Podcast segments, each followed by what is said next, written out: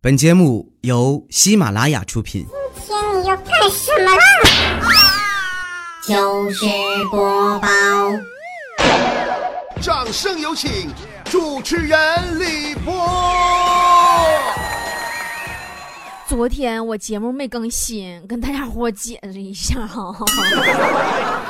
昨天吧，我临时接到一个商业演出，在广州做一场两个小时的脱口秀演讲。就什么概念呢？就是我一个人儿在舞台上白活俩点儿，不让我停，不让我下去，中途就喝口水。我想到厕所都活拉憋着，完事儿再去的。我呀是下午三点钟开始，五点钟正好结束。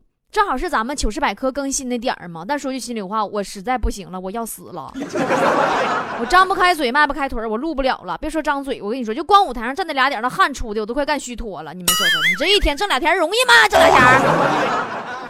哎呀，在这儿啊，我得跟广州团的菠菜们说声抱歉啊！这次广州这个演出，我提前我没给任何人信儿，我真的我怕你们去。我下次波姐肯定会有机会给你们补上一个广州专场，呃，不出三个月，真的我说话吐吐沫就是钉，不出三个月我肯定搁广州办一个专场啊！因为这次啊是纯商业性的，主办方找我过来，对外收取的门门票老贵了，好几千块钱，那我值钱呢。你别看我搁这白花一天一分一分钱不挣，我出去值老钱了。说实话，你这好几千块钱，你看我干啥？你咱咱想想看我演出，你整那事儿干啥呀？咱随时咱自己整自己看呗，对不对？我给你们演的，保证还比他们给他们收钱的商演有意思。我哪能让你们用看我花好几千块钱呢？再说咱这不是马上七月十一号沈阳也有演出了吗？大家伙就来呗，你同样看我，票价才一百多块钱啊！现场买票一百五，提前预售票是一百二，会员提前预售票八十，你这多好！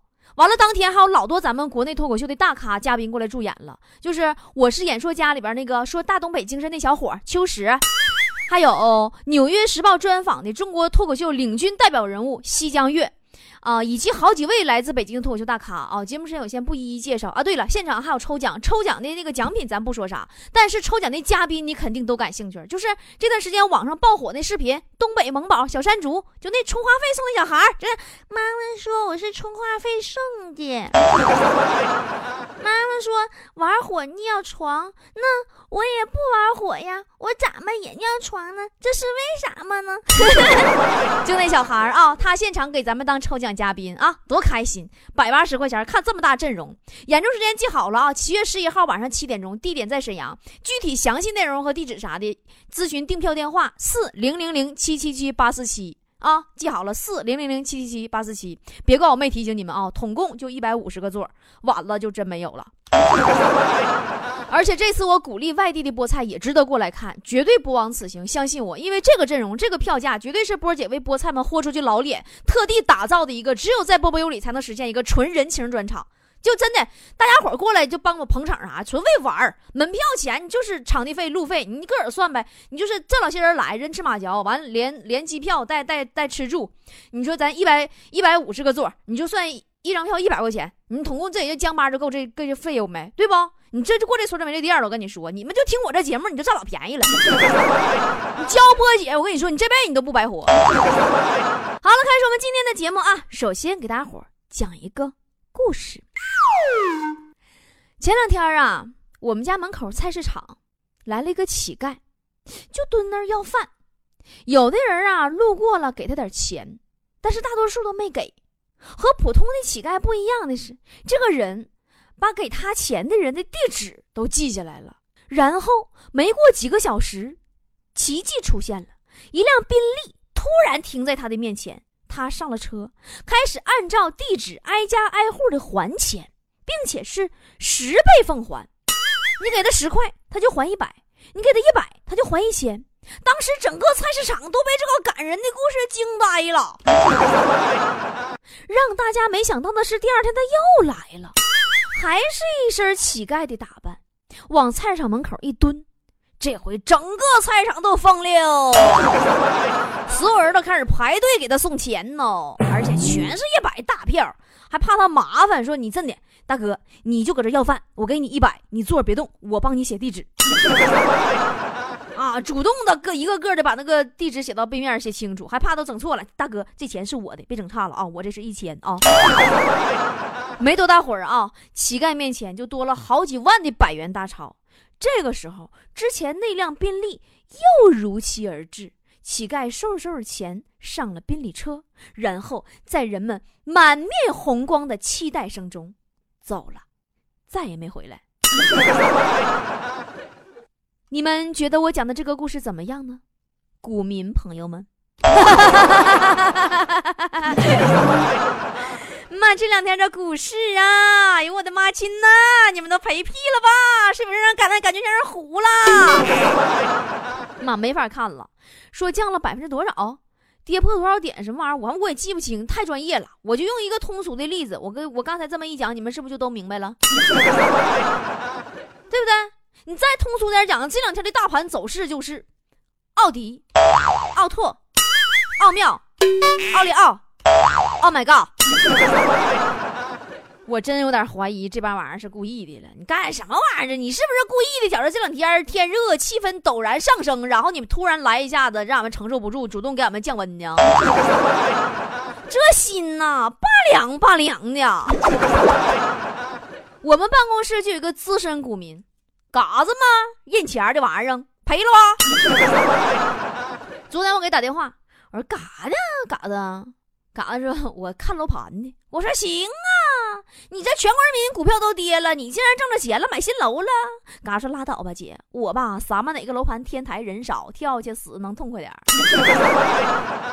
后来呀，嘎子是俺们好说歹说呀，是劝下来了，不去找天台了，他就哭，妈制止不了，像个小婴儿 啊，就哭啊。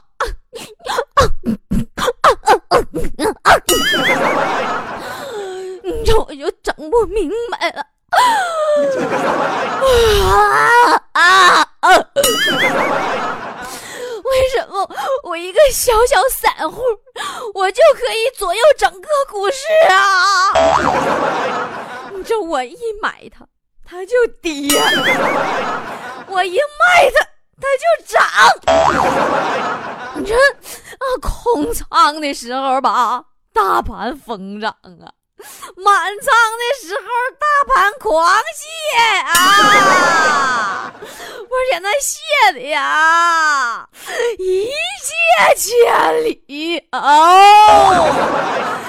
就好像前两天你吃小龙虾吃拉肚那回一样一样事儿，那家拉溜干净 你说说，为什么？为什么手握万亿资金的庄家们？就死死盯着我这几万块钱不放啊！这是为什么啊？我听完这么，我就得劝他呀。我说：“嘎子，你别难过啊！你当你难过的时候，姐教你一个方法。每当你难过呀，你就打开自己的钱包看看，你就平衡了。你想啊，多满足啊！至少你还拥有一个钱包。可你的钱包多可怜。”他什么都没有了，然后他嘎就继续哭，更伤心了。朋友们，我是说错什么了吗？哎呀，我们那小嘎嘎呀，我们小嘎嘎命运多舛呐，从小就是爸爸妈妈计划生育失败的一个小意外，生下来差点没让政府给罚死，家徒四壁混到现在。最后攒点小钱也真不容易，上学时候还是个学渣，考试永远最后一名。老师特别无奈，找他说：“嘎子，你别念，回家吧。你这耽误我涨工资啊！就你这智商，你估计你这辈子别想考大学了。但是啊，嘎子并没有放到心上，脾气犟嘛，就倔强，毅然决然参加了高考。然后在查到分数以后，嘎子看了成绩，第一时间不是飞奔回家告诉父母，而是飞快的跑去学校找班主任，把卷纸往班主任桌上一拍。”大声说：“嘿！” 班主任吓一嘚瑟，你干什么？嘎子说：“你不说我智商这辈子也考不上大学吗？看看！”班主任都懵了，老尴尬了。刚要看卷子，嘎子气愤地说：“看看，真被你这乌鸦嘴说中了，真没考上你。你这倔强不倔强，嘎子？” 要说嘎子倔强啊，真不是扒瞎，这小子从来都是干一件事不达目的誓不罢休，简直可以用强迫症来形容。前两天骨折住院了吗？大夫就问他说：“你手指头咋还能骨折呢？拎啥玩意儿拎的？” 嘎子扬着头，一脸倔强的表情说：“我强迫症啊。”大夫当时蒙圈了，说：“你骨折跟强迫症有屁关系？”嘎子说：“怎么的？我就强迫症。我刚才掰手指头玩，九个手指头都响了，就他一个没响！你这是没考上大学，还得养活自己呀，对不对？于是嘎子就拖着他的强迫症的手指头，他先于其他人踏入了社会，到处啊跑着去面试找工作，最后找到一家手机卖场应聘销售。那个年代还没有 iPhone 呢，负责面试的这个销售经理呀，就拿给他一个诺基亚，给这嘎子说说这呀是最新款的诺基亚，市场价呢六千多，但你得想办法，你八千块钱卖给我，你要行我就录取你。嘎子合计合计说啊，那行吧，就把手机接过来了，说大哥，这是最新款的诺基亚，市场价六千，现在八千卖给你，买不？经理说你是不是有病啊？我不买。嘎子目光坚定的站了起来，扬着头，倔强的说：“哼，不买拉倒。”说完一扭头，拿着手机就撩了。后来嘎子一看这事儿不行啊，要想混社会还得靠知识和学历，于是啊就奋发图强去重新的读书。没想到不仅顺利考进了大学，最后还修了双硕士学位。这回嘎子面试啊，那都是挺胸抬头的去了，而且他应聘的企业也都从以前的手机卖场变成了直接进五百强去面试。不过你说现在社会竞争多激烈呀！你即便是双硕士，你在面试者中你也不算突出，对不对？还好嘎子最后表现非常优异，和另一个竞争最后的职位的时候，中场出来休息的时候，嘎子看到了公司的地上有人随手扔的纸屑，于是呢，顺手啊就猫腰捡了起来。扔进了垃圾桶里，结果这一切刚好都被巡视的 CEO 看在眼里，于是他第二天就收到了企业的录取通知书，成为了一名优秀的清洁工。在嘎子的人生里呀，我觉他最大的骄傲就得数能追着他媳妇儿了。他媳妇儿他俩本来同事，有一次他们单位呀组织郊游，结果他媳妇儿脚脖子。一不小心让蛇给咬了啊！郊游上山嘛，那蛇也是多。当时嘎子一看机会来了，这小姑娘长个水灵的，脚脖子让蛇给咬了，我得挺身而出啊！赶紧跑去就说：“别怕，别怕，别怕！哎，宝贝儿哦，不怕不怕哦，帮你把毒吸出来哦。”然后开始一口口给人吸毒，就捧人脚丫开始吸。吸完啪吐了，吸完啪吐了，结果别提了，咔吧一下那口就没整好，完一下就就就咽了嘛，完了就那毒啊，就直接中毒，当当场吐完沫蹬腿了，差点没死了。啊，后来送医院救过来的嘛，完了他媳妇就被感动了嘛，就跟他好了。但是嘎子到现在也没有告诉他媳妇，当初他中毒的原因是在吸的过程当中一不小心瞄了一眼他媳妇的胸，然后下意识的咽了口吐沫。亏着你是命大呀，嘎子。后来他媳妇不就那回感动了以后，俩人就结婚了吗？哎呀妈，婚后啊，那对嘎子照顾无微不至。要说这真的，你中毒不白中。媳妇凡事都为嘎子着想啊，嘎子美的不行不行的，天天跟人显摆。昨天还说呢，同事们，你们知道吗？上次我跟我媳妇同学一起玩真心话大冒险，他们问我媳妇玩过车震没？我媳妇当时就说有，你们说这么好的女人上哪儿找去？她在她同学面前千方百计的给我面子，都没有暴露出我没有买车的事实。唉，我也是醉了。嘎子平时啊也特别惦记他媳妇儿，不管是出差还是旅游，回来都得给媳妇儿带点礼物啥的。上次出差上韩国嘛，回来特地给媳妇儿买了一个除皱霜。跟媳妇儿说：“媳妇儿，你赶紧试试。”哎呀，他都说韩国最有名除皱霜，效果老霸道了。他媳妇儿说：“那你这那真假？其实嘎子你就就试，老褶子啪啪全这干平。放心试啊。”于是呢，嘎子的媳妇儿就在临睡觉之前呢，洗完了脸，抱着好奇的心理抹了一点。结果第二天早上起来，嗷一声就窜起来了：“老公啊！”双眼皮儿咋没了呢？妈真好使啊！这两口子都不是我说他俩啊，没事的老喜欢秀恩爱。我老说秀恩爱死的快，他俩就不信。前两天嘛，俩人一起吃饭嘛，互相看手相。你这，你这这这这两口子是不是闲的？过这老些年日子，互相看手相。嘎子看了看媳妇儿的生命线，又看了看自己的生命线，一脸凝重的对媳妇儿说：“媳妇儿，我的生命线没有你的长，估计要先你而去了。”也许只能活到四十几岁也说不定啊！说完，一脸深情的看着媳妇儿，等着媳妇儿说些感人的话来回应自己。结果，嘎子媳妇看了看嘎子，说：“哎呀，真的呀，老公啊，那你养老保险还是别买了，反正拿不着，还能省点钱儿。老公省钱，我想买个包。哎，我我听这个话特别耳熟，怎么前两天强子坨坨也这么跟我说过呢？说保险别买了。”怎么就你们现在价值观都变成这么统一了吗？说起生命线了呀，你们可能觉得是迷信，但其实这个东西还是有点用的，真的。比如关键时刻，它能让你获得别人的信任。上次嘛，嘎子出去爬山去，结果从山上下来打不着车了啊，那车少啊。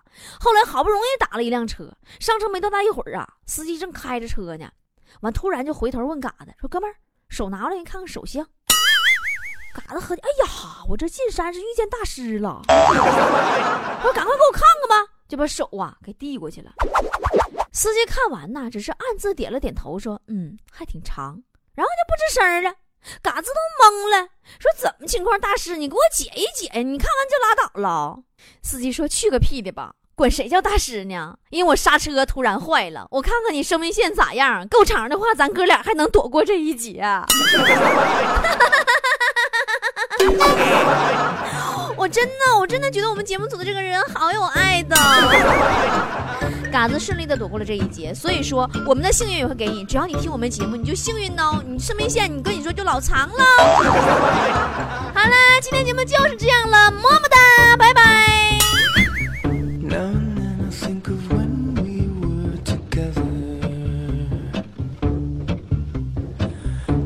myself